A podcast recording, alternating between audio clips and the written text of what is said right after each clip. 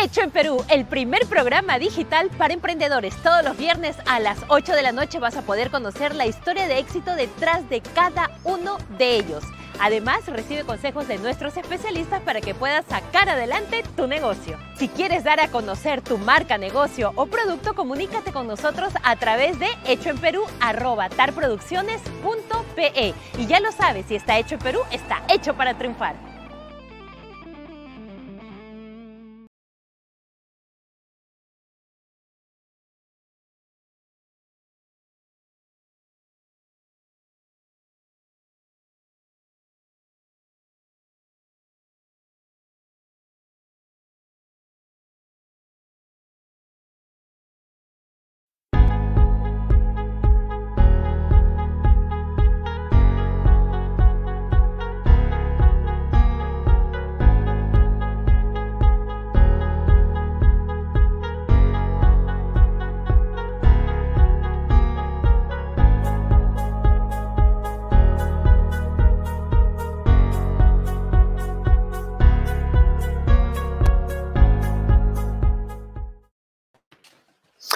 Hola, ¿qué tal? ¿Cómo están? Hoy es lunes 26 de julio. Mi nombre es Renato Cisneros. Y yo soy Josefina Townsend. Y esto es... Sálvese, quien, pueda. quien pueda. Este programa llega gracias a Cambio Seguro. Cambia dólares y soles de manera online con Cambio Seguro. Ahorra cambiando tu dinero desde nuestra web o aplicativo de manera segura. Estamos registrados en la SBS. Llama.p ayuda a personas, profesionales y empresas a mantener el distanciamiento social. Soluciones de firma digital para documentos, contratos y más. Con el mismo valor legal que la firma manuscrita, pero más rápida y segura. Descubre cómo en www.llama.p. Evita suplantaciones y protege tus documentos. Llama.p. Obtén un préstamo y realiza factoring sin tantas condiciones en prestamipe.com. Accede a las mejores tasas y plazos para hacer tus proyectos realidad.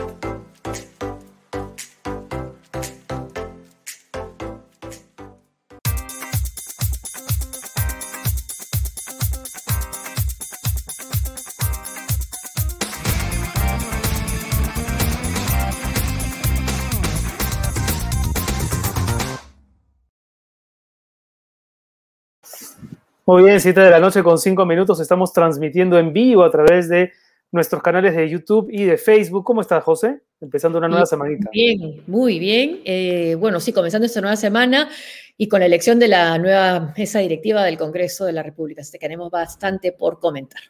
Así que tenemos varias noticias. Tenemos exactamente, ¿no? A 72 horas de la fecha central de las fiestas patrias.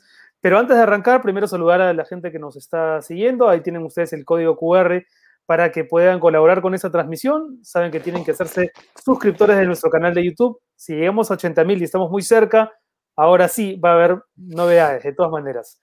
Pueden plinearnos al 992-726404 o yapear al 927-870618 y les agradecemos, por supuesto, también a nuestros auspiciadores, que ahora son cuatro. Atención, ¿ah? Atención. Empezamos con Cambio Seguro, por supuesto. Muchas gracias, Cambio Seguro, por estar con nosotros. Pueden cambiar dólares online en cambioseguro.com o en la aplicación que está disponible para Android y para iPhone, en el Google Play o en el App Store. Eso sí, utilicen el cupón de descuento con el SQP para que puedan obtener un tipo de cambio preferencial. Muchas gracias, Cambio Seguro. Y también agradecemos que nos auspicie llama.pe, evita suplantaciones y protege tus documentos con firma digital con el mismo valor real que la firma manuscrita. Y esto además ayuda a mantener o seguir manteniendo el distanciamiento social. Ingresa a llama.pe. Muchas gracias, llama.pe. Gracias a Prestamipe, que ofrece también soluciones de financiamiento para tu empresa. Si necesitas liquidez para tu empresa, busca a la gente de Prestamipe. Préstamos con garantía hipotecaria desde 20 mil soles hasta un millón de soles. También puedes hacer factoring para tu empresa, 100% digital en menos de 48 horas. Gracias, Préstame por seguir con nosotros. Y tenemos a nuestro nuevo auspiciador, que le agradecemos que esté participando con nosotros y apoyando este programa. Bit es Bit, para ir al trabajo, al gimnasio, de compras o a tu centro de vacunación. Siempre habrá un Bit para ti. Descarga Bit y muévete sin preocupaciones, porque Bit es Bit. A dónde vamos. Gracias, Bit. Es Bit. Muchas gracias, Bit. Bienvenido a este, a este programa que se sigue haciendo lunes, miércoles y viernes con, muchísimo, con muchísimo cariño. A ver, eh, vamos a comentar los temas. Mesa directiva en el Congreso, nueva mesa después de una serie de controversias, ¿no? Porque sacaron a una de las listas participantes, la lista 3. Ahí había un debate, ¿no? Entre constitucionalistas, porque para unos, se, digamos, había una justificación reglamentaria, para otros no tanto. Lo cierto es que la nueva mesa directiva es la que ustedes están viendo en pantalla y está integrada por María del Carmen Alba Prieto, de, Acción Popular.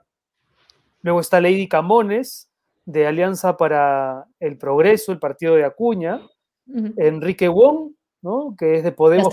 bueno, ha estado en varios partidos, casi todos, creo. Varios. Enrique Wong ha estado en el APRA, ha estado en Solidaridad, ¿no? ahora está en Podemos. Sí, ha estado Juntos por el Cambio, también unido de los peruanos por el cambio, también. También. Y sí, ha estado Bueno, de hecho, Lady Camones, la que está. Chimpún, Callao también ha estado, también ha estado también, Callao, ha postulado por Chimpún Callao, sí. Lady Camones, que figura acá a la izquierda de la imagen, a la derecha de la nueva presidenta, postuló al gobierno regional de, Ancash, su ciudad natal, por Fuerza Popular.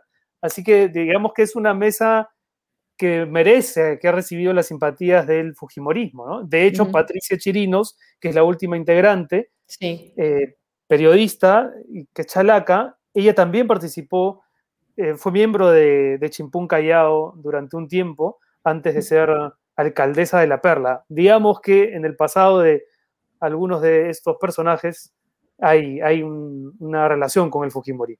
Y también se ha recordado que Carmen, eh, María del Carmen Alba es hija bueno, del dirigente histórico de Acción Popular, es sobrina.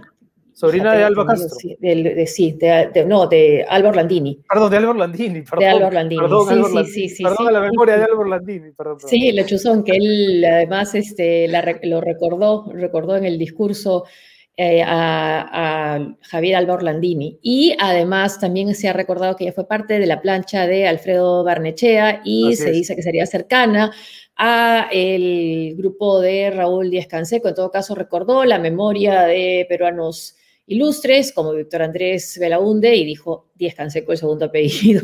No sé si fue un poco recordando a a Raúl de Canseco y también, bueno, sí, recordó también a Mariate, interesante, y a Aya de la Torre. Y habló de, la, de la, unidad, de, la necesidad de unidad en el Congreso, del respeto a las minorías, subrayó el tema de la pandemia. Ojalá, también, pero recordar que ella eh, respalda, siempre ha respaldado a Manuel Merino, ¿no?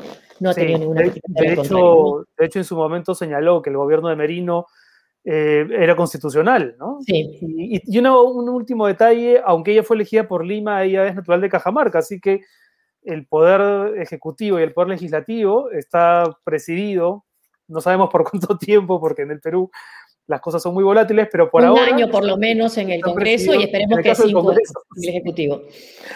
Por, por cajamarquinos. Em, luego, bueno, Así como ya tenemos mesa directiva en el Congreso, lo que no tenemos es gabinete, ¿no? Faltan 72 horas prácticamente para la juramentación y los peruanos desconocemos quién va a ser el líder o la lideresa de ese equipo ministerial, ¿no? Del que, se, del que hay muchos rumores, pero la verdad es que ninguna certeza y, y esto ya huele, huele mal, digamos, ¿no? Porque una cosa es el suspenso y otra cosa es la improvisación. Claro, y antes se, decía, bueno, está esperando ser eh, proclamado, está esperando que le den las credenciales. Y ya ahora está diciéndose que va a esperar a que juramente, ¿no? Pero bueno, eso sería ya con horas, ¿no? Vamos a conversar sobre eso con nuestra invitada. Sí, sí, porque tenemos hoy día dos invitados, dos parlamentarios que van a estar al mismo tiempo conversando con nosotros. Uno es Ruth Luque, de Juntos por el Perú, que tiene eh, el partido, quiero decir, algún nivel de participación en las decisiones hoy del Ejecutivo, y Carlos Ceballos, que es vocero de Acción Popular, precisamente para hablar de, de la nueva mesa directiva. Pero en el caso del gabinete, además, no solamente está el tema, José, de la incertidumbre, de no saber quién ocupa las carteras, sino el hecho de que nuevamente la presencia de Vladimir Sarrón perturba, ¿no? Perturba. Roger ha estado hoy visitando a. Ha estado con, con, Pedro Castillo. Corríjame si, si, si, lo he visto saliendo ahí. Sí. También estuvo Verónica Mendoza. Bueno, ahí hay, pues una. Hay que recordar que el fin de semana el Tribunal Constitucional rechazó ¿no? Eh, una demanda, esta demanda que buscaba anular una sentencia en contra de Vladimir Cerrón, es decir, que se confirma que Vladimir Cerrón no podrá ocupar ningún cargo público, pero por supuesto podría colocar a gente muy cercana a él en puestos claves, ¿no? Bueno, que además, bueno, serían personas también de su partido, entonces en ese sí era de esperarse, ¿no? O sea, que él no, esté, porque esté inhabilitado, pero que coloque a personas de su partido siempre y cuando pues no tengan las objeciones que tiene Nájar, ¿no? Sí. Ahora, ahí hay una figura interesante, ¿no? Porque creo que nunca antes, tal vez con Isaac Humala, nos habíamos enfrentado a un presidente, de, a un fundador del partido distinto del, del presidente, ¿no?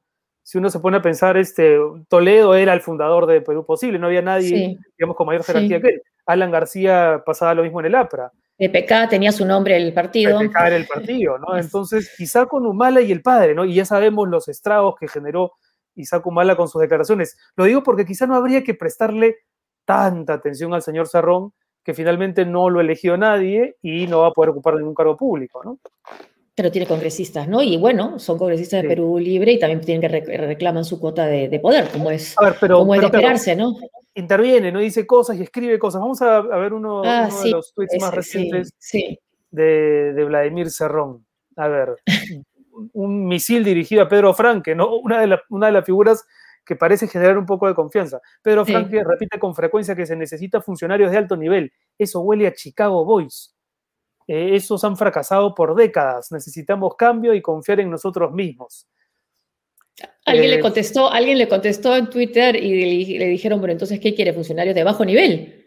Sí, claro, exacto. claro que queremos funcionarios de alto nivel. Además, Pedro Franque había dicho que él podía estar de acuerdo en que un ministro gane menos dinero, ¿no? En esta discusión sobre si hay que bajarle o no el sueldo a los ministros, pero los técnicos no. ¿no? Los técnicos mm. sí deben encontrar en la carrera administrativa digamos, algún tipo de, estímulo. ¿no? fue una propuesta del, del expresidente Alan García y que era... populista en el fondo. Populista, porque además él no se perjudicaba por eso, ¿no? Porque aparentemente pues tenía otros ingresos y, otra, y propiedades, ¿no? Pero la mayoría que quería vivir de su trabajo era más difícil, Así es. Así es, una noticia también vinculada. Vivir de su trabajo y vivir de, y trabajar para el Estado después de haber, digamos, tenido experiencia y, y esperando, bueno, una remuneración este, conforme, ¿no? En fin, Cerrón, es el veneno que Perú Libre necesita, dice Dani Amar. Eh, bueno, sí, tóxico es, sin duda, ¿no? Ojalá que no se termine de convertir en, veneno. Ah, bueno, no hemos comentado también la votación del almirante Montoya, ¿no? Que no sacó ni todos los votos de su propio partido, el que se suponía que iba a ser, en caso que no hubiera presidente para el 28 de julio, el probable presidente. La lista que ganó, ganó con 69 votos, el señor Montoya obtuvo 10, y eso que ha estado ¿no? dando declaraciones, digamos, con un tono absolutamente arrogante, y 50 votos en blanco se registraron en, en, la votación. Y ya recordamos que la lista 3 la, la sacaron de competencia. Em, Hay unos tweets, creo, sobre de Omar Cairo sobre, sobre el tema de, la, de por qué salió de la competencia, ¿no? Porque hay varias interpretaciones, pero una es la que hace el constitucionalista Omar Cairo. Resulta que la mayoría de congresistas ha decidido que para postular a la mesa directiva es requisito pertenecer a un grupo parlamentario constituido, a pesar de que no existe ningún parlamentario constituido, solo se parlamentario constituido solo se constituirán cuando el nuevo Congreso entre en funciones. Ya, es un debate terminológico también, ¿no? Porque constituido, inscrito, el reglamento habla de constituido. También, y no inscrito, y no inscrito. Entonces, este, también pueden decir, bueno, sí estaba constituido. Pero finalmente han aceptado y, bueno, votaron en blanco, ¿no? Quienes eh, iban a participar, quienes eran parte de esa lista, de la lista 3, y bueno, expresaron su, voz así. Y lo que se nota es que son ocho votos con los que han votado.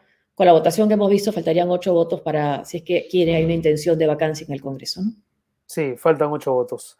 Una noticia importante, la Comisión Internacional de Derechos Humanos le ha otorgado medidas, otorgado medidas cautelares a favor del fiscal José Domingo Pérez y su familia. Recordemos que semanas atrás el fiscal había, pedido precisamente garantías y hoy se ha conocido esta decisión de la Comisión pidiéndole al Estado peruano ¿no? que adopte las medidas necesarias para garantizar que el fiscal pueda cumplir su labor como fiscal sin ser objeto de amenazas.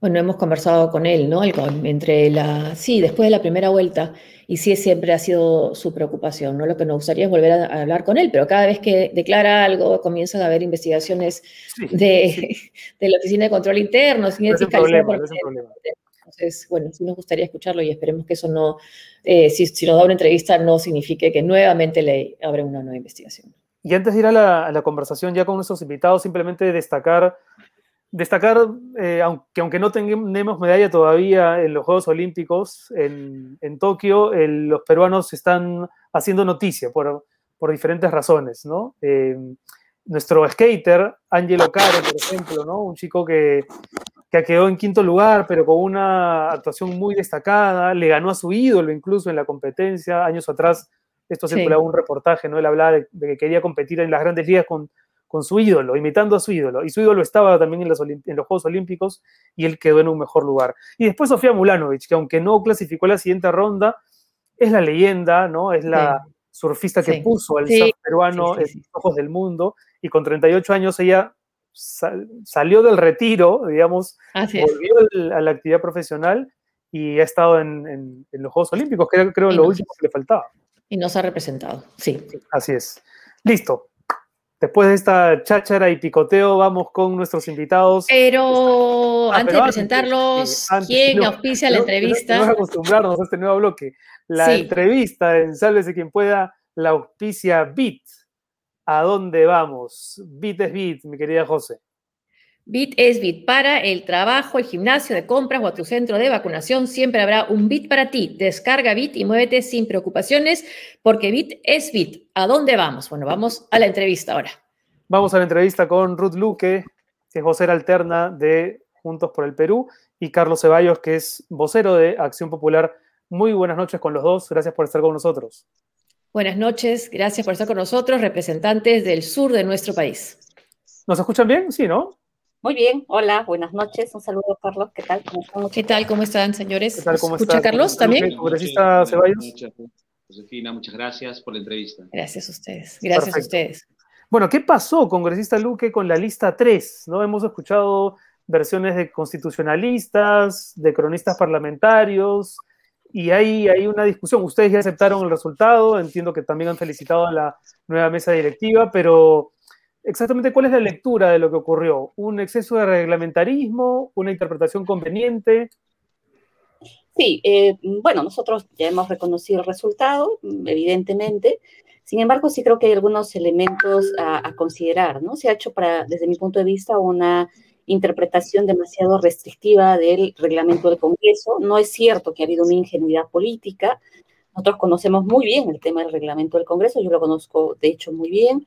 Eh, y en concreto el artículo 22, inciso D, que se ha mencionado, porque nadie ha debatido los argumentos jurídicos que he planteado en el Pleno, no han sido debatidos a ese nivel. Hay tres artículos que hay que tomar en consideración eh, para este tema de la elección de la mesa directiva.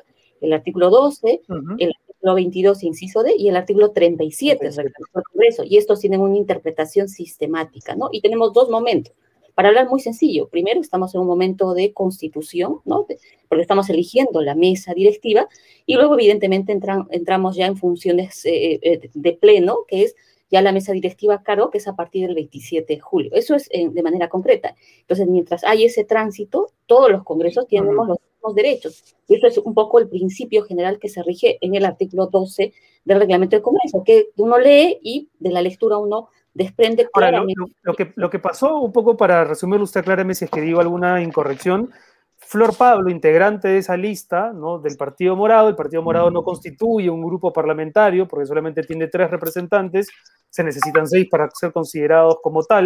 Se une a Somos Perú, el Partido Morado, y forman un grupo parlamentario, pero la crítica que se les hace es que la formalización de esa alianza es posterior a la inscripción de la, de la lista. Y entonces ahí se genera la polémica. Sí, ahí Renato es muy concreto. El artículo 37 del reglamento regula dos supuestos. ¿no? Uno, que, eh, y que creo que varios constitucionalistas van en esa línea, y me, me, da mucho gusto que haya coincidencia en los fundamentos que nosotros tenemos, que es que un grupo parlamentario se genera primero bajo el acto de constitución y luego la inscripción. Es decir, un grupo parlamentario puede constituirse, digamos, el día este, el día 20, por, por, decir, ¿no? El 20 de una fecha determinada y lo comunica el pasado los 3, 4 días. ¿Qué uh -huh. lo que pesa? El acto de constitución. Eso es lo que pesa. Y eso es de la interpretación sistemática que desprende pues del artículo 12, 15. Entonces, no era, digamos, de manera tajante que solo se aplique el, el inciso de, ya, este del artículo eh, 21. ¿Ha habido una decisión política, un veto político a su lista? Mira, nosotros en realidad eh, creo que lo más eh, democrático hubiera sido que nosotros participemos. Mm, finalmente... No tenía este, los votos para ser elegidos. Tenía, la otra lista los votos necesarios. Creo que eso era lo más democrático, ¿no? Participar y permitir que esta lista eh, participe, que había una lista donde estaba integrada Perú Libre, que ya habían decidido ellos no liderar, digamos, la lista. Y finalmente quiero hacer una mención sobre el literal D del artículo 22 del reglamento del Congreso. Este artículo se modifica en el año 2016 y hay que tomar en cuenta que cualquier modificación obedece a una razón. Y si uno revisa el dictamen de constitución de esa época, se generó para precisamente evitar el transfugismo. Entonces, el derecho funcional del congresista para participar con relación a este literal de, del artículo 22 está restringido a un hecho muy concreto. Entonces, no puede aplicarse de manera restrictiva, sino de manera amplia. Bueno, al margen de eso, creo que sí hay temas que ameritan, digamos, una, un, mayor debate y revisión del reglamento del Congreso que permita, digamos, generar condiciones en igualdad de participación. Y de hecho, en el caso del Congreso han habido ya antecedentes. Ha pasado con el caso de la costa Jenny Vilcatoma, de recordar, este, ha pasado en el caso de Daniel Saavedra sí. ya no lo quise mencionar en el porque digamos todo el mundo decía que fue el 22 y el 22. Nos ha quedado como que hubiera un, un hecho de ingeniería política y no ha sido así. Nosotros bueno, en todo caso ya pasaron, se ha pasado la página. Sí, porque decidieron participar y votar en blanco. Congresista Ceballos, ¿esta votación que hemos visto hoy refleja lo que va a ser la definición de las fuerzas en el Congreso? Sí, lo que hemos visto es hoy día eh, una votación donde eh, la lista número dos, la cual ha presidido mi partido político con Mari Carmen Alba, ha logrado pues el apoyo de diferentes bancadas, ¿no? Nosotros eh, estamos viendo y esperamos que podamos conseguir la unión. Eh, los consensos van a ser importantes en este Congreso de la República debido al fraccionamiento. Hoy tenemos nueve bancadas, las cuales pues tenemos que empezar a trabajar de manera conjunta, porque hay mucho por hacer. Tenemos que apoyar al, al Poder Ejecutivo, fortaleciéndole, dándole justamente eh, el apoyo necesario para que podamos salir de esta crisis en la que nos encontramos. Así es, crisis sanitaria, crisis. Un reto para Acción Popular porque vuelven a presidir la mesa directiva. Estamos enfrascados en mucho que necesitamos. Ese, ese, ese, reto eh, pasa también por eh, lo que va a ser el voto de confianza del futuro gabinete, una vez que lo conozcamos, que ya hay paciencia por, por saberlo. Por ejemplo, los votos de Acción Popular, ¿darían la confianza a un gabinete presidido por Roger Nájar? ¿Me podría repetir, por favor, la pregunta? No les pude escuchar bien. Sí, que los votos de Acción Popular, ahora se ha conseguido que llegar a la mesa directiva, ¿no? Más o menos sabemos cuántos votos cuentan eh, de lo que la mesa directiva. Pero en el caso preciso de Fuerza Popular, de, perdón, de Acción Popular, ustedes a la hora de decidir el voto de confianza por el nuevo gabinete, el que vaya a nombrar el presidente Castillo, si este es presidido como primer ministro por Roger Nájar, ¿ustedes le darían la confianza?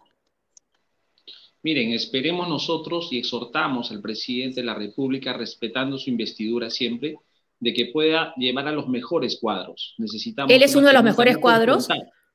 No podemos confrontar al Poder Legislativo eh, en este momento. Lo que necesitamos es que envíe a los mejores cuadros. Si hay eh, funcionarios que pretenden llegar a, los ministerios, estos tienen que tener pues eh, las mejores referencias, ¿no? Si hubiese algunas referencias malas, yo creo que no deberían ser presentados. Todavía en, el caso, de Nájar hay referencias, digamos, alusivas a su pasado que no parecerían cuadrar con los méritos que requiere un primer ministro. ¿Qué le parece Nájar como posible premier? Así es, eh, eh, lamentaríamos mucho que suceda esto, esperemos que no sea así. En este momento todavía estamos especulando, esperaremos nosotros a lo que el presidente de la República, cuando presente su, lista, en realidad del nuevo gabinete, y esperamos, como le digo, a funcionarios pros que en realidad vayan a resolver los problemas que tenemos hoy en día. Antes de hacerle una pregunta respecto al gabinete a la congresista Luque, solamente una pregunta más al congresista Ceballos. ¿De qué facción de Acción Popular diría usted que es? Porque claramente ¿no? se, se habla de un lado más conservador, del que precisamente es María del Carmen Alba, también están los que son más cercanos a Mesías Guevara, que claramente forman parte de un ala distinta. ¿Usted en dónde se ubica para ir conociéndolo? Bueno, claramente nosotros el día de hoy hemos demostrado que en la Acción Popular no existen facciones, de que nosotros solo, solo somos un solo grupo que hemos empezado 16 y pretendemos terminar 16. Se ha hablado toda la semana que nosotros estábamos divididos, que nosotros pertenecíamos a una facción o a otra El día de hoy hemos demostrado que los 16 hemos emitido un solo voto. Pero en la votación interna que hubo para, definir, en la votación interna que hubo para definir al candidato entre Ilich López y, y María del Carmen Alba, ¿usted por quién votó?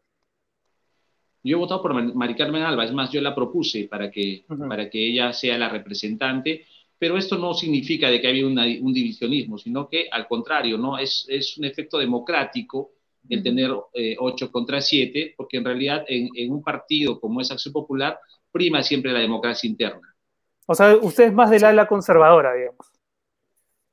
Sí, somos el ala conservadora siempre de Acción Popular, pero en realidad todos somos y, apuntamos a un mismo objetivo. ¿Qué es?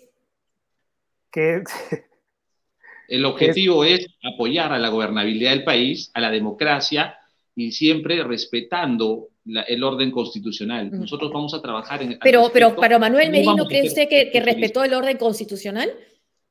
¿Perdón? Manuel Merino, el ex congresista Manuel Merino, ¿cree usted que respetó el orden constitucional? Bueno, ya, lo, ya, ya hemos visto eh, lo que ha sucedido con Manuel Merino. Si se refiere a las declaraciones de Mari Carmen Alba en ese entonces, yo eh, no, no, comparto las declaraciones, pero que en realidad nosotros, eh, el, error de Merino ha sido no consultar con las bases del partido, por eso es que se ha llevado, no ha tenido el respaldo tampoco del mismo, porque no se hicieron las cosas como se debieron hacer de acuerdo a los estatutos y también al ideario del Partido de Acción Popular. Congresista Luque, también la misma pregunta para usted sobre la figura que ha propuesto el señor Cerrón, que es eh, Roger Nájar. Usted como abogada y como defensora y activista de los derechos humanos y como mujer, ¿cuál es su, posición? ¿Y qué peso puede tener su bancada para, en todo caso, eh, poder evitar que se dé un nombramiento tan cuestionable? Mire, primero que el presidente elegido en nuestro país es el señor Pedro Castillo, es el quien finalmente debe definir su gabinete, quien es la persona que va a liderar la presidencia del Consejo de Ministros. Y creo que dado el resultado de esta segunda vuelta y la alta expectativa de la población, con un contundente apoyo del sur y de otros lugares, eh, tiene que ser una representación que ya va más allá solamente de Perú Libre. Yo no estoy desconociendo la victoria de Perú Libre como partido político, pero creo que se necesita un mensaje claro para tejer puentes con todos los sectores sociales del país. La expectativa que yo particularmente tengo es que haya un gabinete, efectivamente, con personas que tengan ciertas calidades profesionales. Pero en el caso puntual de la figura del primer ministro, que es tan importante porque es como la columna ¿por qué, no, ¿Por qué no mencionarlo? Si lo ha mencionado Vladimir Cerrón éticas, pero también creo que integrada por profesionales eh, de, con una mirada también descentralizada, con experiencias también regionales, que creo que también es fundamental, ¿no? Se habla, por ejemplo, del de, catedrático que además participó en un alzamiento armado y luego también trabajó con eh, Sinamos del señor Héctor Béjar para Cancillería. Se ha comentado, ¿usted cómo vería ese nombramiento? Mire, no tengo mayor información si eso está confirmado. Eh, no, no, no, confirmado no. Le pregunto qué le parecería. Es un nombre que está saliendo. Mira, en mi opinión, digamos, en una cancillería creo que tiene que estar personas que más bien tengan ya un nivel de experiencia, ¿no? Que garanticen las relaciones internacionales, que creo que son fundamentales para el país. Eso creo que es lo fundamental, evitar esta polarización, muchas veces un debate que ha terminado venezuelizando nuestro país, cuando creo que como tenemos que ir construyendo también nuestra historia. ¿Y cómo, toma, por ejemplo, las declaraciones de una persona tan aparentemente influyente en el entorno del presidente como Vladimir Serrón cuando se refiere a Pedro Franque, que es un técnico que ha venido trabajando con Juntos por el Perú, con Verónica Mendoza, y que podría ser también una ficha interesante en el Ministerio de Economía? Eh, cuando escucha o lee a Serrón, el tuit que leíamos hace un rato, ¿qué piensa usted? Mire, yo creo que todo este tiempo se ha serronizado el debate, así que yo no voy a serronizar el debate. El señor Serrón mostrará su opinión, es el secretario general de su partido. Nosotros somos absolutamente claros desde el Nuevo Perú, de la organización de la cual yo soy parte, las cualidades, las calificaciones profesionales que tiene el señor, mm, que tiene eh, Pedro Franque, y que además eh, en el marco en el que nosotros hemos participado en esta segunda vuelta y hemos respaldado esta opción de cambio para cerrarle paso al Fujimorismo, es eh, generar esta gobernabilidad mm. y las condiciones que la población necesita para superar esta situación de mi crisis. Hay algunos temas bien interesantes y eh, no sé si podemos, productor, poner la pregunta que nos estaba haciendo uno de nuestros seguidores para que la contesten nuestros invitados. Ricardo Garreta dice, buenas noches, el manejo inicial de la pandemia por parte de Vizcarra, Zamora y demás funcionarios fue desastroso. ¿Piensan investigar y hacer las denuncias que correspondan? Se ha hablado, ¿no? gracias Ricardo por la pregunta. A lo, largo, a lo largo de la campaña se habló mucho de una comisión de la verdad que transparente las cifras de muertos y ponga en evidencia las responsabilidades. ¿Sus bancadas están de acuerdo con eso, señor Ceballos? Sí, es importante la creación de esta comisión de investigación porque se han visto eh, muchos malos manejos, asimismo también bastantes denuncias de diferentes lugares con respecto eh, al tema de las vacunas. Hemos visto que esa vacuna Sinopharm dicen que no está funcionando. Hemos visto también el tema del déficit que tenemos en el tema de plantas de oxígeno. ¿Por qué no ha habido eh, la inmediata intervención del gobierno? ¿Por qué seguimos comprando oxígeno también porque el primer nivel de atención primaria está abandonado, no tenemos justamente ese, e, ese recurso humano que tanto necesitamos, por qué se tuvo que despedir a los, a los especialistas en un momento cuando terminaba la primera ola y cuando empezó la segunda estábamos nuevamente sin recursos humanos y nuevamente a contratarlos. O sea, hay mucho que responder al respecto, eh, sobre todo de los malos manejos que se han, se han, venido haciendo en la época de Vizcarra ¿no? y el señor Zamora.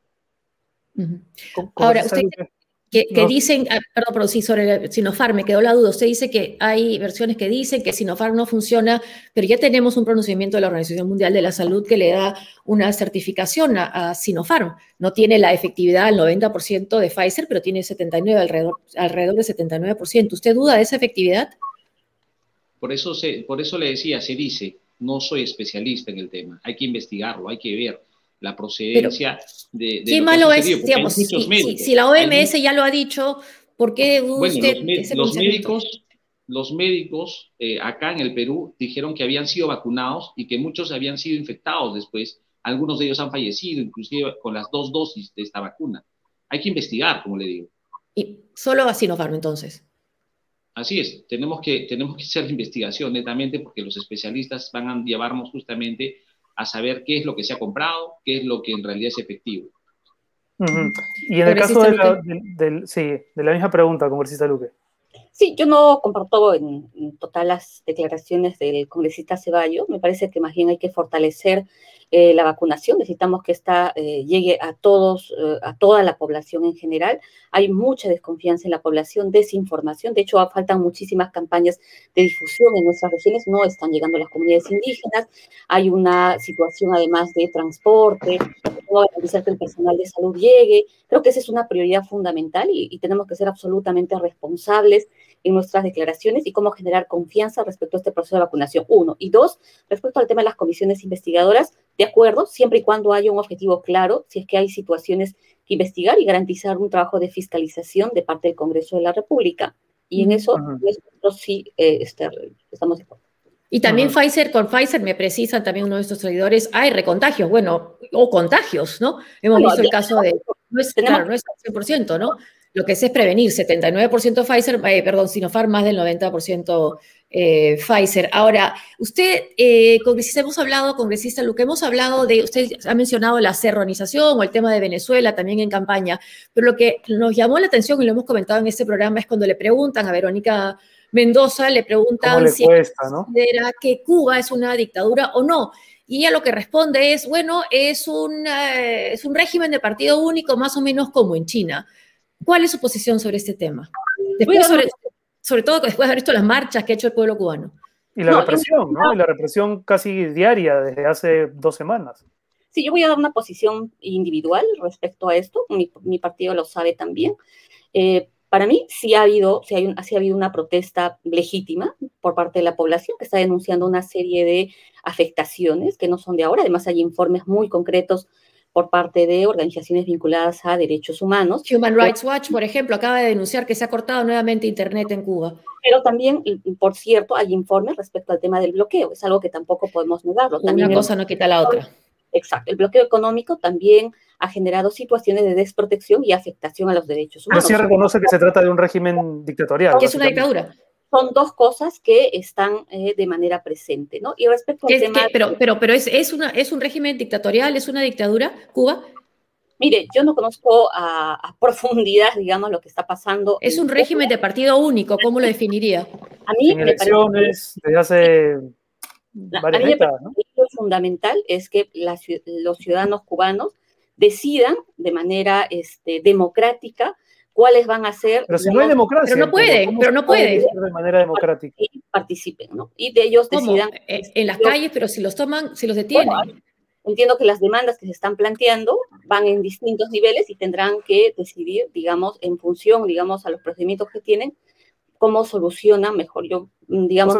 ¿Venezuela tampoco es una dictadura, congresista Luque? ¿Venezuela tampoco configuraría dentro de lo que usted entiende por dictadura?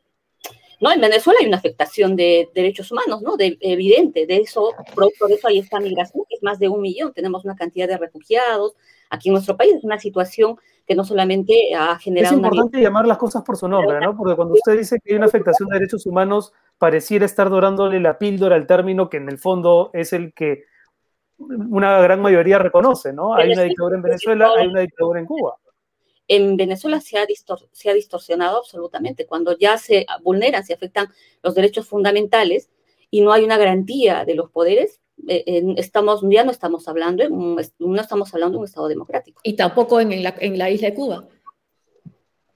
Tampoco. Bueno, a ver, hablemos, hablemos, porque creo que aquí no vamos a llegar a un... Pero volvamos a, nuestro país, sí. Pero es importante, ¿no? Porque eso, es de cómo nos relacionamos con otros países también. El tema de la Asamblea, de la nueva Constitución, evidentemente en el caso de Juntos por el Perú ha, sido una bandera también de la campaña, pero ¿cómo piensan ustedes que va a votar sus respectivas bancadas cuando esto se, finalmente se vaya a discutir? Y si creen que este es un momento como para discutirlo, en, las últimas, en los últimos sondeos, tanto de Datum como de Ipsos, arrojan resultados clarísimos respecto de que para la gran mayoría no es una prioridad. ¿Cómo, va a resolver el tema Acción Popular, congresista Ceballos? Bueno, para ustedes, primero, ese tema no va, se requieren cambios, pero... Un punto ahí que quiero decirle a congresista Ceballos, porque es importante también, usted es representante por Puno. Puno, hay eh, provincias que han votado más del 90% por Perú Libre, y la bandera, una de las banderas clave de Perú Libre, ha sido la Asamblea Constitucional. Entonces, la reescritura ¿qué decirle a los?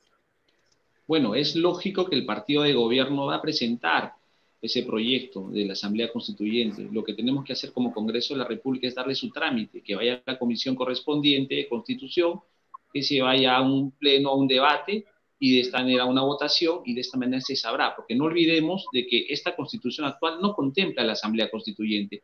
Para esto hay que hacer una reforma al 206 para incluir esta Asamblea y, tiene que salir y tiene que seguir pues eh, su trámite correspondiente para poder lograrlo. De lo contrario no podrá ser instalada. Pero sí, nosotros en Acción Popular, nosotros también, eh, con, el candidato Johnny Lescano Ancieta, hemos propuesto el cambio de la Constitución, pero vía eh, respetando el orden constitucional, el artículo 206 y el artículo 32 vía referéndum, ¿no? De esta manera eh, vamos a permitir que el pueblo decida el cambio de una reforma parcial a una reforma total y esa es la propuesta de Acción Popular. No olvidemos que el año 2001 el presidente Valentín Paniagua nos deja la ley 27600, donde en el artículo 1 le quita la firma de la constitución actual a Alberto Fujimori y en el artículo 2 deja claramente y dice que se debería hacer la reforma total de la constitución porque ya habían cambiado los tiempos. Y hoy en día lo que necesitamos nosotros no solamente ser una, industria extractiva, sino que tenemos que generar industria. Eh, es algo importante lo que hemos ido proponiendo nosotros en esta campaña política porque también refleja los intereses del pueblo. Pero lo condicionarían a un referéndum. En el caso de Juntos por el Perú. O, no, a una modificación, no, una, no referéndum, modificación del artículo 205. 206, así es. 206, perdón, modificación del artículo 206. Una reforma, así es, es una reforma al artículo 206 que tiene que pasar pues justamente por el pleno y tiene que pasar también por la votación necesaria. Necesita 87 votos para hacer esa reforma. Sí. Y en el caso de Juntos por el Perú, ¿cuál sería la, el, modelo, digamos, que llevarían a la discusión de pleno? Bueno, nosotros hemos planteado la propuesta vía referéndum, ¿no? Que em, a través de este procedimiento en el cual se recogen firmas, luego se pueda someter a una amplia consulta ciudadana si eh, se aprueba o no eh, la conformación de una asamblea constituyente para enrumbarnos a una nueva constitución. Ese ha sido el planteamiento, pero para nosotros eso es fundamental, que haya un diálogo, un consenso de distintos actores políticos, sociales, de todos los sectores, ¿no? Y que esto no responda solo a la voluntad de un solo eh, partido o de un solo actor social. esa, ha sido nuestra propuesta y qué mejor que la población tome una decisión al respecto. O sea, no pasaría por la modificación del artículo 206. bueno, hay distintas vías, evidentemente. ¿cuál, ¿cuál, es la vía constitucional para usted? ¿Cuál es la que podría proponer si es que lo hace y si considera que debe hacerlo el presidente electo, proponer una asamblea constituyente desde el 28 de julio? Es que la vía del recojo de firmas es un procedimiento que está establecido, eso es posible. Y finalmente, este, sobre la base de si se alcanza al, eh, a la exigencia legal que se establece el recojo, se puede perfectamente hacer ese proceso de consulta. O sea, eso no lo impide. Congresista, ¿usted está de acuerdo con eso? Y otro procedimiento es que haya una iniciativa legislativa. son, son dos vías que pueden ir en paralelo, en fin. No, nosotros eh, estamos, eh, tenemos que respetar lo que dice la Constitución Política, ¿no? La Constitución Política, como bien lo dice, no contempla eh, otro, otro poder constituyente a la par. De todas maneras, no puede estar trabajando el Congreso de la República, que hoy tiene un rol de constituyente, y lo dice porque estamos nosotros facultados a hacer reformas, tanto parciales como totales si ponemos una asamblea constituyente, lógicamente que van a tener las mismas funciones y en este sentido no cabe. Por eso es necesario eh, poder hacer una reforma para que se pueda contemplar una asamblea constituyente en el artículo 206, en la cual eh, nosotros no hemos propuesto eso, nosotros hemos propuesto una reforma total de la constitución, pero vía referéndum, pero que la población lo diga. Eh, hay, un tema que, por supuesto nos, interesa porque nos involucra y que también se ha venido comentando mucho a lo largo de la campaña, sobre todo en la segunda vuelta. Eh, ¿Ustedes estarían a favor de algún tipo de dispositivo que suponga el control de los contenidos periodísticos? Eh, ¿Qué posiciones existen en su bancada respecto de eso? Porque sí ha habido más de un político que ha colocado el tema, ¿no? En una suerte de discusión preliminar de que deberían controlarse ciertos contenidos que a algunos políticos no les gustan. ¿Ustedes qué piensan al respecto, congresista Ceballos? Bueno, yo estaría en desacuerdo. Yo en Acción Popular respetamos la libertad de expresión, pero también hay algunos extrabruptos por parte de otros periodistas que ya confunden la libertad con libertinaje de expresión. Yo creo que ahí sí tendríamos que buscar que los medios de comunicación hagan un mea culpa, algunos, no todos, eh, para que justamente no restringamos, restringamos algunos uh, comentarios o hechos que sobre todo hace poco se han ido dando en algunos medios de comunicación que no le hacen bien a la democracia, no le hacen bien a la política y que en realidad tenemos que cambiar, pero sí respetamos la libertad de expresión. Congresista Luque, ¿usted piensa igual? Nosotros sí, respetamos la libertad de expresión, creo que eso es la base, eh, la piedra angular de nuestra democracia, creo que eso es lo fundamental. Y creo que ya existen mecanismos además legales, ¿no? Cuando hay difamaciones, cuando se circulan noticias falsas, en fin, hay mecanismos ya establecidos. Así que creo que lo que tenemos que hacer es respetar el ordenamiento que ya está establecido.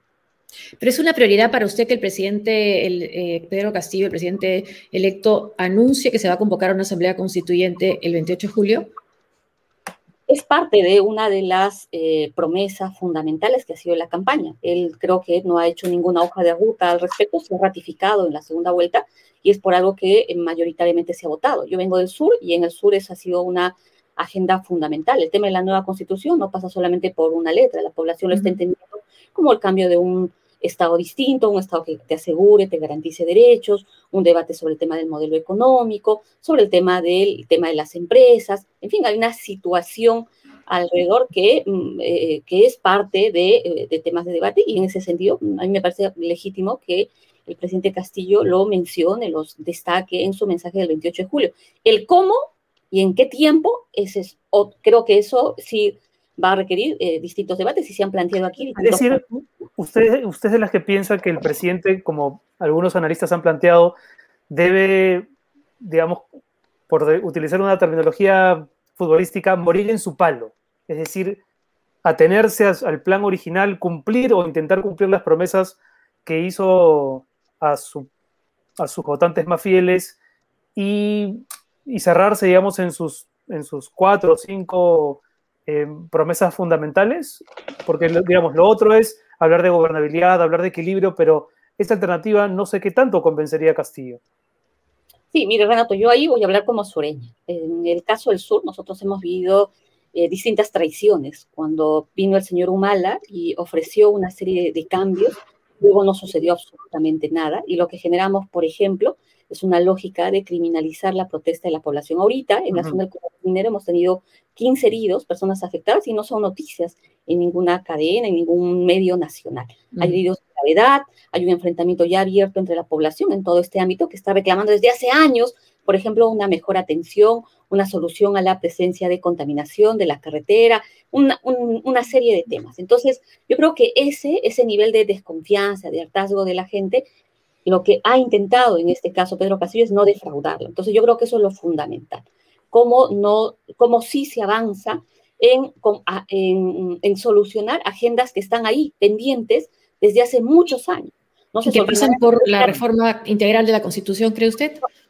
No se solucionará de inmediato, pero se tiene que hacer y creo que parte de eso es abrir la discusión sobre este tema de la Asamblea Constituida y en qué condiciones se puede dar. Yo lo dije en un momento, una vía es este tema de la consulta y que mejor que la población decida si debe o no debe darse una nueva constitución. ¿Y es posible, es posible congresista Ceballos cumplir con ese público, con ese eh, eh, público con esas promesas y al mismo tiempo mantener la concordancia con las fuerzas políticas que están de pronto esperando otro tipo de discurso? Yo creo que eh, este año, por lo menos, el presidente debe abocarse a resolver los problemas más álgidos que tenemos. El tema de, las vacunas, que bien lo decía mi colega Ruth, tiene que continuar. Ya han dejado la hoja de ruta hasta el fin de, fin de año para conseguir esta, esta, esta protección que necesitamos, ¿no? Asimismo, también eh, necesitamos resolver el tema de educación, importante porque seguimos eh, perdiendo clases, sobre todo en las áreas rurales. De donde yo provengo, la región de Puno, hay un abandono, eh, sobre todo en las, en las, zonas rurales, no hay conectividad. Tenemos que resolver inmediatamente esto. En el tema de la reactivación económica, nosotros tenemos problemas en lo que es el turismo, ¿no? en lo que es el comercio. Nosotros vivimos el día a día y es importante poder resolver esos problemas de manera inmediata y para mí se deberían abocar a esto. Y el tema de asamblea o reformas se debería dejar para más adelante, ¿no? Es importante darle, darle eh, al, pueblo la tranquilidad necesaria que tanto necesita en este momento. En el equipo de, transferencia eh, hacía notar una abogada en Twitter, Ana María Vidal, que si bien eh, es nombrado por Dina Boluarte, la vicepresidenta electa, hay solo una mujer y a cargo del Ministerio de la Mujer. ¿Se espera, por ejemplo, que a nivel del gabinete sea diferente, sea pareja, sea paritario, un gabinete paritario? ¿Qué espera usted de la presencia de la mujer en el gabinete que debe nombrarse pronto?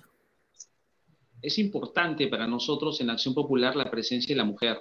Eh, sobre todo hoy en día hemos demostrado nosotros, hemos enviado una candidata mujer al Congreso de la República y ha tenido todo el respaldo necesario de sus... De sus, Hay tres mujeres, ¿no? Sí, sí, sí. Era más para, para Ruth Luque, ¿no? Para ver, digamos, si ustedes son parte o están trabajando junto con Perú Libre, ¿qué esperan de ese gabinete? ¿Qué propuestas hay? Que conteste también el congresista Ceballos. pero ya ellos no están armando el gabinete, ¿no? Pero usted no está armando el gabinete. Suponemos que juntos por el Perú sí. ¿O no? Nosotros, eh, de hecho, hemos sido convocados para apoyar. Hemos, eh, nuestra organización política Nuevo Perú ha sido convocada, como otras organizaciones políticas, para apoyar en el marco de esta transferencia. Tenemos la misma expectativa, que este sea un gabinete diverso, también sea un gabinete conformado eh, por mujeres. para ¡Jordi! Creo que el gran paso que se ha dado a raíz de esta elección con la paridad es fundamental. Tenemos más mujeres. ¡Jordi! Necesitamos que haya una representación también de mujeres indígenas en los distintos espacios. O sea, la, la, cancha no, no, siempre está pareja, ¿no? No se trata solo de una participación numérica que es fundamental, sino también en las decisiones públicas.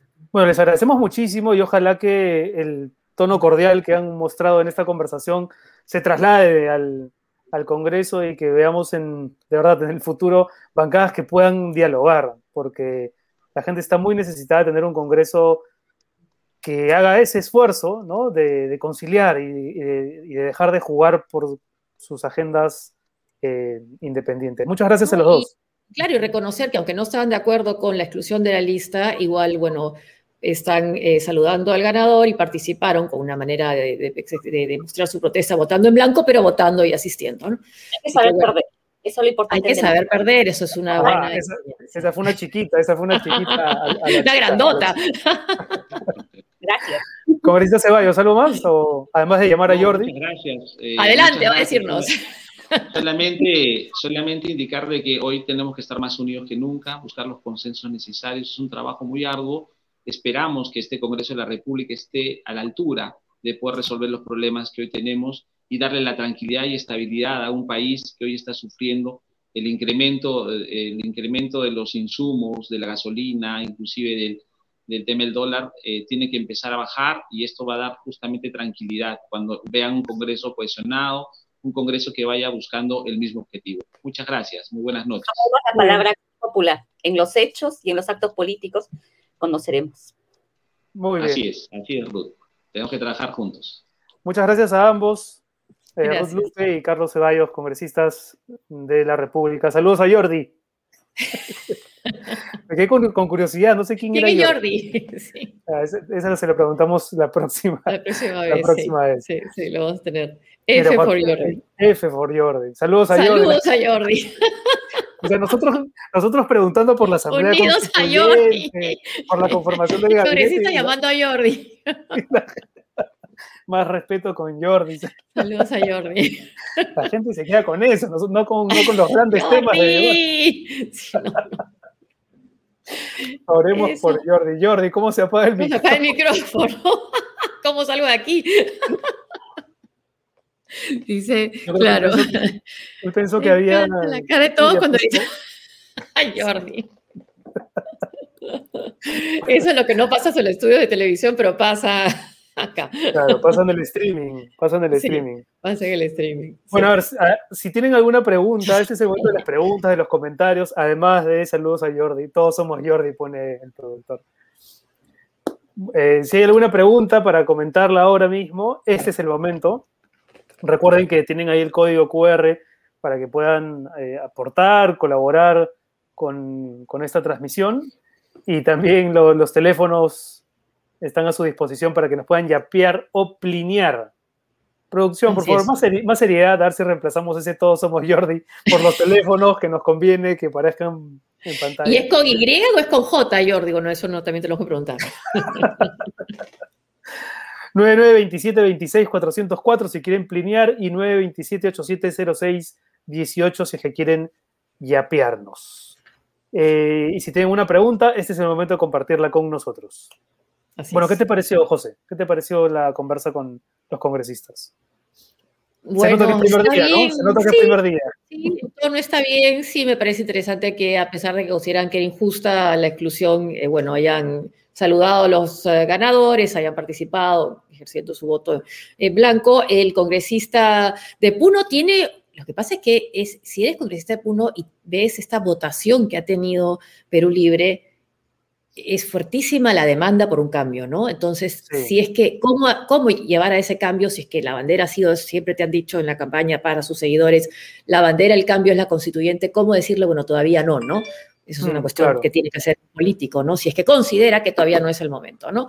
Eh, sí, no sé por qué en el caso de la congresista eh, Ruth Luque, que justamente está hablando de estas protestas que se reprimen en el sur y que nos duele mucho que eso suceda, ¿por qué tampoco, por qué no le preocupa tanto que esto suceda o no de la misma manera en otros países, en un país de nuestra región como en Cuba? Y esa dificultad que hay eh, todavía en la izquierda para me sorprende, sorprende la incapacidad que hay en mucha gente de la izquierda para decirle, ¿no?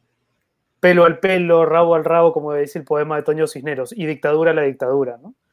Eh, alguien preguntaba por ahí lo de César Astudillo, y es cierto, no lo habíamos comentado, ¿no? Presentó su dimisión al cargo y su pedido de pase al retiro el general Astudillo, jefe del Comando Conjunto de las Fuerzas Armadas, y entonces a dos días para el 28 de julio no tenemos ni gabinete ni tampoco tenemos comandancia definida.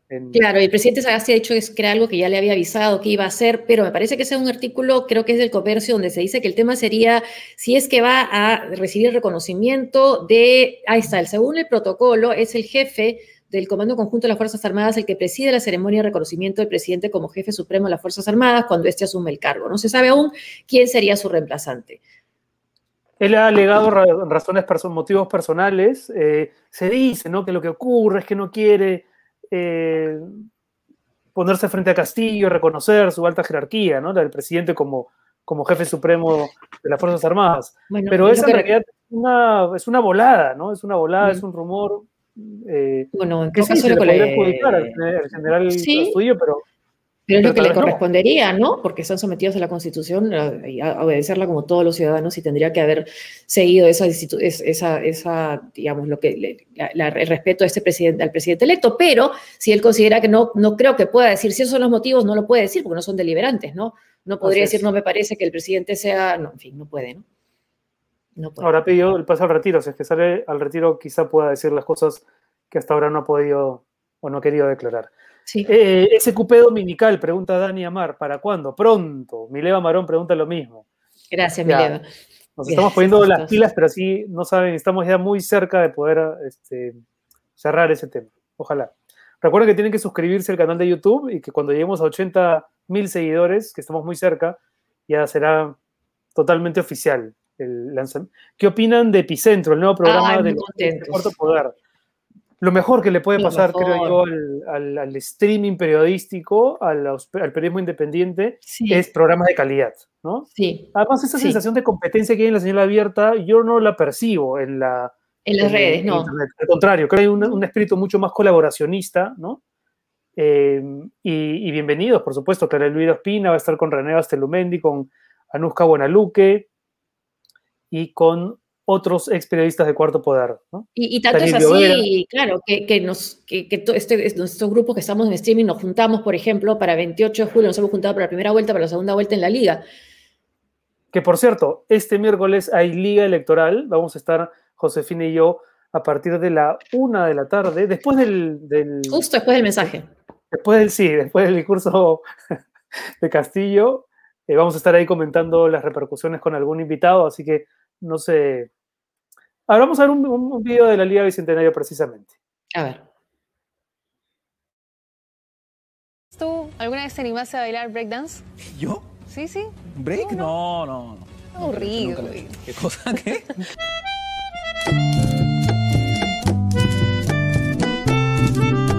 Manuela, ahora de- una mancha de palomilloso. Sí, a ver quiénes están por aquí. Hola. ¡Wow! Yo soy buena gente. Es que aparte no lo quiere nadie, pues. A relajarse nada acá, Laura, a relajarse nada. ¿Tú por qué estás sufriendo? Si tú eres pituco. Pero también soy Buenas comediante. noches, pues, Perú. A mí, me pueden, caer los dos. ¿Cómo han sentido la- los resultados a boca de urna? Uy, yo no sé, ah, esa boca tiene herpes. O sea, que hay que esperar un ratito antes de- de- de irte en caldo celebrando o gritando fraude.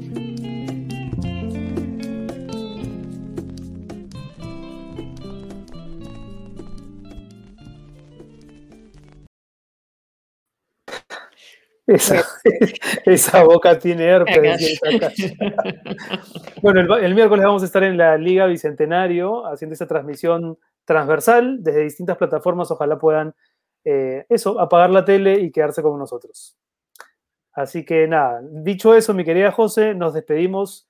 Pero antes creo que tenemos Agradeciendo. tenemos, eh, a ver, producción, vamos a, vamos a pedirle al, al nuevo personaje del programa, al tío, al tío Soros, que se que manifieste. no nos auspicia. Que no nos auspicia, pero Que espero que no nos auspicia. Soros, ¿estás ahí? Aquí estoy. Ese es Jordi, ese es Jordi. Tío, Sor- tío Soros, ¿con qué seguimos para terminar el programa? A ver, La viñeta de Robot B. me hace reír más. A ver, ahí está la viñeta de A ver. Robot B. Ah, que me ha dibujado a mí, me dijo que me iba a dibujar a mí. Ah, ah, peleando contra el virus. Claro, ¿cómo te.? Pero parece que le has ganado ya, ¿no? Ya, ya estás mejor. Sí, sí, mira, estoy con las dos vacunas, qué gracioso. Y eso también lo, lo, que ha dicho. chilera, no sé por qué el dibujante Ah. no puso esa barriguita, José. sé. tú, este, No sé, es libre interpretación. No sé, Pero me ha, me ha dejado un poco pensando lo que dijo el congresista del análisis específico de algunos dicen de Sinopharm, porque hemos entrevistado ¿no? a- al jefe del, de- del estudio de, de Sinopharm y lo que nos decía era, nos explicó las razones que había habido cierto temor por Sinopharm, pero eh, ha sido reconocida por la OMS, también en el Perú la hemos aceptado y, y y bueno. contra, lo, y contra lo que muchos dicen de que no te permiten el ingreso a Europa si te pones Sinopharm, eso es mentira. Sí te dejan, ¿no? Y, por supuesto que te dejan, lo que pasa es que hay una campaña en contra de esa, de esa vacuna y que tiene un grado de efectividad un poco menor que la de Pfizer, pero que, que tiene su tiene lo 39%. importante, la mejor vacuna es como se dice, ¿no? La que llega a tu hombro y si tienes las dos te puedes volver a contagiar. Sí. Pero lo importante es estar vacunado para que tu organismo resista el embate Sí. del virus. Y que lo más probable, por lo que se está informando ya, es que una tercera dosis sí pueda ser necesaria. Así es. Tío Soros, ya, ya, ya, ya mostramos la viñeta. Ahora, ¿con, con qué vamos? Habla, tío Soros. Tienes que agradecer a los auspiciadores. Yo no pago tanto. No paga, no, no paga nada solos a nosotros. No, no paga nada. Bueno, entonces, A ver. gracias a Cambio Seguro. Empecemos con Cambio Seguro. A ver, Cambio Seguro. Agradeciéndole. Saca, pues, eso de habla, tío Soros. este, tío Soros, ya. Cambia dólares online en cambiaseguro.com o también descarguen la aplicación si tienes Android, si tienes iPhone, vale para los dos. Y lo que sí es importante es que pongan el cupón de descuento SQP para que obtengan un tipo de cambio preferencial. Cambio, seguro, la única página de cambio de dólares que está registrada en la SBS. Y también gracias a llama.pe, evita suplantaciones y protege tus documentos con firma digital. Además, esta firma digital tiene el mismo valor que la firma manuscrita.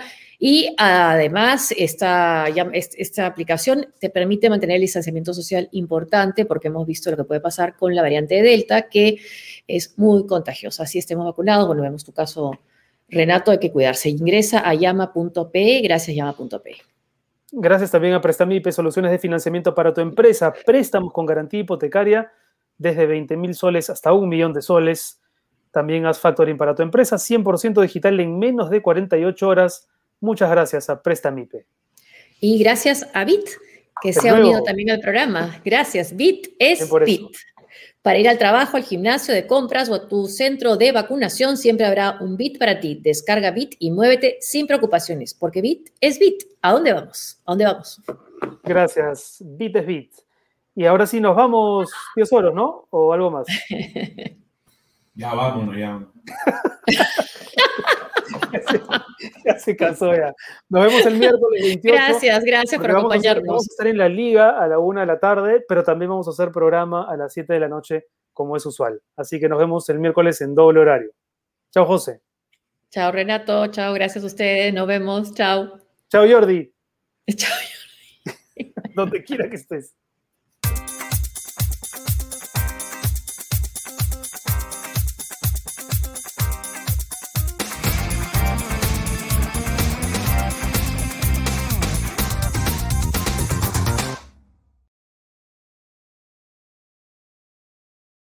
Alguna vez te animaste a bailar breakdance?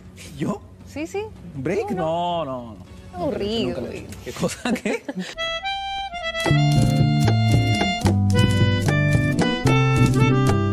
Ya está ahora de- una mancha de palomilloso. Sí, a ver quiénes están por aquí. Hola. ¡Wow! Yo soy buena gente. Es que aparte no lo quiere nadie, pues. A relajarse nada acá, Laura, a relajarse nada. ¿Tú por qué estás sufriendo si tú eres pituco? Pero también soy Buenas comediante. noches, Perú. A mí, me pueden, caer los dos. ¿Cómo han sentido la- los resultados a boca de urna? Uy, yo no sé, ah, esa boca tiene herpes. O sea, que hay que esperar un ratito antes de, de- de- de irte en caldo celebrando o gritando fraude.